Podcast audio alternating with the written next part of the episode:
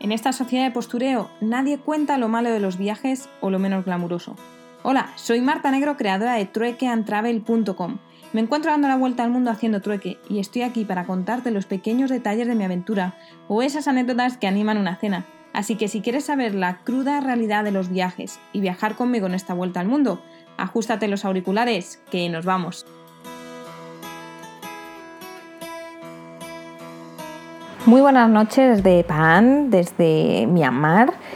Bueno, hoy ha sido día de cuevas y día un poquito turístico, pero necesitaba hacerlo porque no tengo tampoco mucho tiempo.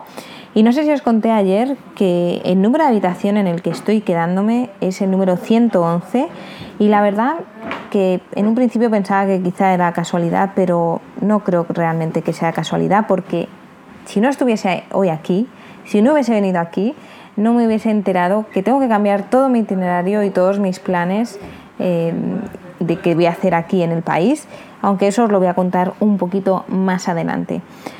Bueno, pues hoy empecé el día, como digo, eh, de una forma muy buena porque mm, ayer no sabía que me incluían el desayuno en el precio y he ido al desayuno y bueno, he visto que tenían café y pan para tostar. Digo, bueno, podría ser mejor Así que me he puesto a tostar mis, eh, mis dos rebanadas de pan, me he sentado, me he servido mi café y de repente ha venido el chico y me ha empezado a traer platos de comida. Primero me ha traído como una, no sé, como si fuese un pampita con unas cosas redonditas que eran como ciruelas, pero eran saladas, una cosa muy rara. He dicho, bueno, pues eh, por lo menos puedo comer esto. Y después me ha traído un plato de noodles que he dicho, ah, bueno, esto ya empieza a mejorar. Después del plato de noodles me ha traído ¿Qué era lo que me ha traído? Era, mm, era sandía, ¿sí? Y para terminar, tenía al lado unas señoras de, mm, de, Corea, de Corea del Sur, muy majas, que se han dedicado a ofrecer fruta y cacahuetes a, a, toda la gente que estábamos desayunando. Así que la verdad que he tenido un desayuno muy, muy completo. Ay, también me han dado un huevo frito. Y bueno, eso pues que era un desayuno inesperado, que no sabía que tenía incluido y encima pues ha sido bueno. Y después de eso, pues eh, me ha recogido en un tuk-tuk así grande, en el que hemos ido cinco personas para hacer el tour. Em, al ser cinco nos ha costado cada uno 6.000 de la moneda local, que son como unos 3,80 euros más o menos. Y mm, nos ha incluido el, el, transporte de todo el día y bueno, pues hemos ido parando en varias, en varias localizaciones. La primera parada que hemos hecho ha sido en un campo de arroz y bueno, pues lo típico de que se veía ahí toda, todo verde, interminable. Y lo siguiente ha sido eh, una, una cueva que se llama Yatae Pian y la verdad que ha sido la primera y ha sido la que más me ha gustado de todas. Aparte de tener un Buda reclinado, pues al principio entrabas como eh, bueno, pues a una pequeña cavidad donde tenían un montón de budas pequeños y demás, pero es que luego la cueva iba muchísimo más al fondo y terminaba saliendo a una parte donde tenían una mm, eh, como una pasarela de madera y veías unas vistas increíbles de los campos de arroz eh, y la verdad que ha estado chulísimo, me ha encantado. tenías que ir descalza todo el tiempo en todos los templos, te tocaba descalzarte y en este había monos donde les estaban alimentando, ya sabemos que eso no se debe hacer porque les estaban dando un caramelo envuelto, que sí, que el mono luego le quita el papel y todo, pero no deja de ser azúcar que es malo para ellos. Pero bueno, independientemente de eso, em, pues ha sido muy chulo, tenía un montón de estalactitas, estalagmitas y, y, no sé, me ha encantado el ambiente de esta, de esta cueva, como digo, es, es la que más me ha gustado de todas. Y después de esa hemos llegado a otra, que, en esa nos ha tocado pagar, que se llama Kaugon Cave. Y mm, bueno, aquí ha habido una cosa curiosa y es que hoy iba vestida yo casi todo como de color granate, con los pantalones así con algunos colores, pero la camiseta también. Y me he fijado que, aparte de que la gente me miraba y me sonreía, he empezado a ver que los monjes de aquí no son como los de Tailandia, que van con, el, con la túnica de color naranja, sino que aquí la tienen de color granate. Así que yo era como un monje en occidental y yo creo que por eso también me miraban bastante. De hecho, en dos ocasiones uno de los monjes me ha puesto el pulgar hacia arriba y, luego un hombre así de forma muy random también me ha sonreído y poniéndome el pulgar hacia arriba. Así que yo creo que ha sido casualidad que llevase estas, estas pintas y, bueno, pues es curioso que, tengan otro color. Bueno, como digo, la siguiente cueva, eh, en esa nos ha tocado pagar como 3.000, que esos son, a ver, 1,80 euro y la verdad que no me ha merecido la pena pagarlo, no me ha gustado mucho. También tenías una plataforma para subir y ver las vistas, pero esta no me ha gustado. La verdad, la, cueva era muy sencillita, tenía un montón de budas, sí, pero no me ha gustado tampoco la energía que tenía ni nada. Así que yo esta no la volvería a pagar. Y de hecho, en una parte ponía que solo eh, estaban, bueno, que las mujeres no podían eh, climb, como se dice, escalar o subir a una plataforma que tenían con escaleras y donde luego había eh, pues otros budas, lo cual me parece, ya sabéis, súper injusto. Y mm, hemos continuado nuestro camino y hemos llegado a otra localización que era curiosa porque era una piedra, luego os voy a ir mandando imágenes para que os hagáis una idea de todo, una piedra elevada y tenía como una pagoda arriba, podía subir hasta la mitad donde había un monje que estaba dando bendiciones.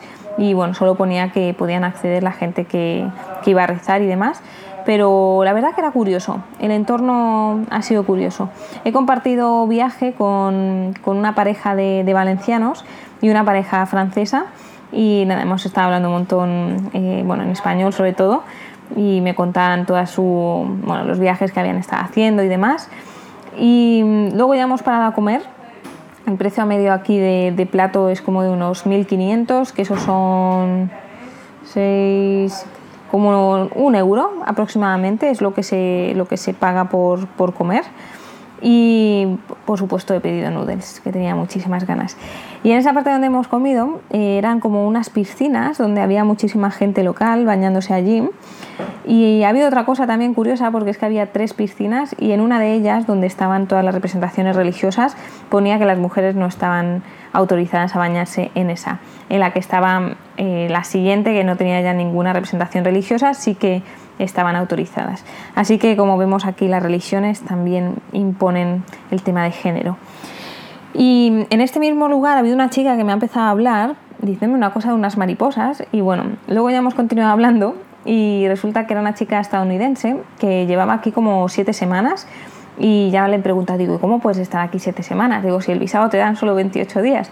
Y me ha dicho que estaba en un proyecto audiovisual en Yangon, que es la ciudad, la siguiente ciudad a la que voy a ir, Em, y que estaba pues como trabajando con una empresa en la que tenía que hacer fotografías y vídeos de, tema de aquí local y cultural y todo. Y justo mi grupo se estaba yendo, así que nos hemos intercambiado el contacto porque ya le he dicho, digo, realmente me interesa mucho saber un poco más sobre tu proyecto, porque además a ellos también les dan la casa y todo alojamiento gratuito. Y así que a ver si de ahí puede salir alguna una buena opción, a ver si consigo cerrar algo o por lo menos pues bueno, ver otras, otras cosas que se pueden hacer por aquí. Y después de eso hemos llegado ya a la famosa Saddam Cave, que mm, es la, la cueva pues, que como que representa esta, esta región o esta ciudad y es una de las cuevas más grandes en las que pues hemos paseado y vas caminando, está bastante bien iluminada y lo curioso de, esta, de esta cueva es que se escuchaban a los murciélagos todo el tiempo em, pues chillar, porque realmente no cantan, chillan. Y, se les veía de vez en cuando volar y demás y ha sido curioso. Lo único negativo es que como claro teníamos que ir descalzos, en alguna ocasión yo creo que he pisado caca de murciélago y cuando no era caca de murciélago era caca de paloma, o sea que ahora mismo tengo que ir a la ducha y lavar bien también los calcetines. Pero por lo demás, eh, bueno, no es la, cueva que más me ha gustado, aunque en esta cueva cuando llegabas al final eh, podías pagar una barquita, unos mil kiyaits de estos, que son 60 céntimos, y te, regresaban pues eh, en barco por una pequeña lagunita que hay que estaba conectada. Así que por eso, pues bueno, es curioso porque tomas la barca y demás, pero, pero como bonita tampoco me ha parecido tan, tan preciosa. En esta cueva eh, se han parado, pues creo que era gente de aquí, a hacerme fotos porque me han visto que estaba poniendo el trípode para hacerme alguna foto y ya me han dicho, no, no, venga, cogemos nosotros el teléfono y te hacemos. Y yo, bueno, al final me gustan siempre más las fotos que me hago con el trípode que las que me hace la gente, pero es un detalle y bueno, les he vuelto también la foto porque eran como dos o tres y, demás. Y ya por último, ah, por cierto, os voy a poner los sonidos de los murciélagos para que, para que los escuchéis y os hagáis una idea también de lo que iba escuchando mientras, mientras caminaba por la, por la cueva. Os la dejo ahí.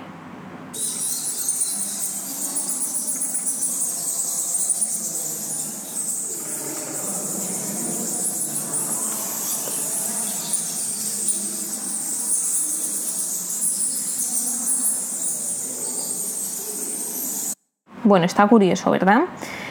Se me ha olvidado contaros que en uno de los templos, que era este que, os contaba que estaba encima de una piedra, también tenían campanas en las que mm, se podían coger un palo o un bloque de madera que había y hacerlo sonar. Y eso también lo he grabado porque me ha parecido muy chulo y además porque tenía una, una forma muy curiosa de hacerlo. Yo he llegado y le he dado con el palo y ya está.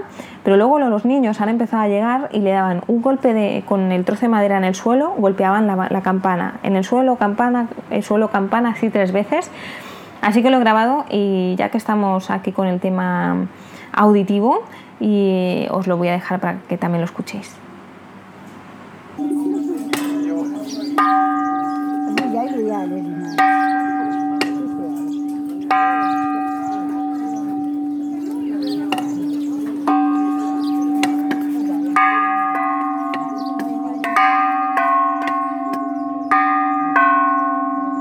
Así que como digo, algunos lugares no han sido muy espectaculares, pero luego tenían pequeñas cositas como esto de las campanas o los murciélagos, pues que le daban el toque extra y, por eso ha estado tan chulo el día. Hemos terminado con otra cueva que no era tanto como cueva, sino que parecía todo como muy colorido, muy chino, muy con un montón de música, el Buda con las lucecitas por detrás, o sea, eso ya era demasiado. Aunque, bueno, como digo, ha estado muy bien el día. Me lo he pasado muy bien, me ha gustado ver algo diferente que no, lo había visto. Y me habían, ofrecido ir a otra cueva que se llama la Cueva de los Murciélagos, donde cuando atardece, pues hay un montón de murciélagos que salen de la cueva, ¿no? Al final hemos decidido no hacerlo porque íbamos muy justos de tiempo y a lo mejor incluso no llegábamos a verlo, así que pues bueno, lo hemos dejado. Yo estaba ya cansada del transporte porque las carreteras no están muy bien y son todo un montón de baches, eran 40 minutos más, así que al final eh, pues hemos decidido que no, no. Yo en su momento en México sí que vi una cosa parecida, pero fue con golondrinas, así que supongo que, esto sería muy similar. Y cuando he regresado, pues em, me ha dado por. Bueno, me he cruzado con un chico, que es un chico italiano, con Fabio, que lleva, ha venido aquí ya a Myanmar como cinco veces y me ha estado contando, hemos estado recomendándome bueno, un montón de lugares y tal.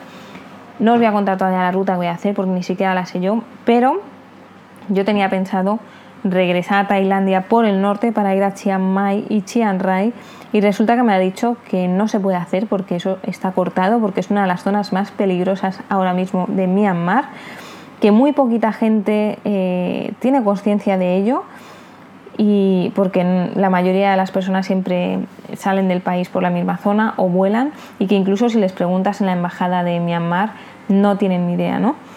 Eh, pero me comentaba que me iba a quedar atascada en un pueblo y que de ahí no, no iba a poder salir. Y yo, ¿en serio? Ahora me cambia todo, todo, todo el plan. Así que me va a tocar probablemente coger un avión extender el visado un par de días o tres y volar desde Mandalay a Bangkok.